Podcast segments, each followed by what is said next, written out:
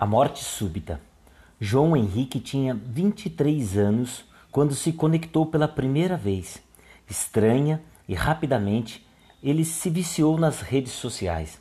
Não vivia mais sem internet. Era um navegador virtual, curtia a vida online, compartilhava megabytes de emoções e comentava em post a vida alheia que se apresentava no Facebook, Instagram, Blogger.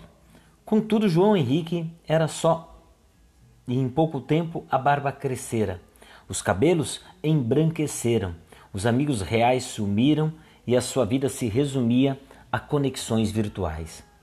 Até que, em uma tarde chuvosa, a internet falhou. As conexões foram interrompidas, os links caíram e João, atônito e desesperado, não teve escolha, com o dedo trêmulo e as têmporas suadas pelo medo da desconexão iminente, apertou o botão. Tudo sumiu. A tela escureceu. O coração da CPU parou. Seu computador estava em silêncio. Ele, tomado pelo desespero, chamou o melhor técnico de informática que, após minuciosos exames na máquina desfalecida, chamou João e disse: Meus pêsames.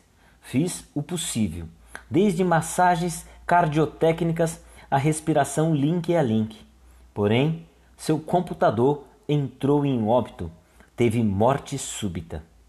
João Henrique abaixou a cabeça, chorou, olhou demoradamente a máquina desfalecida.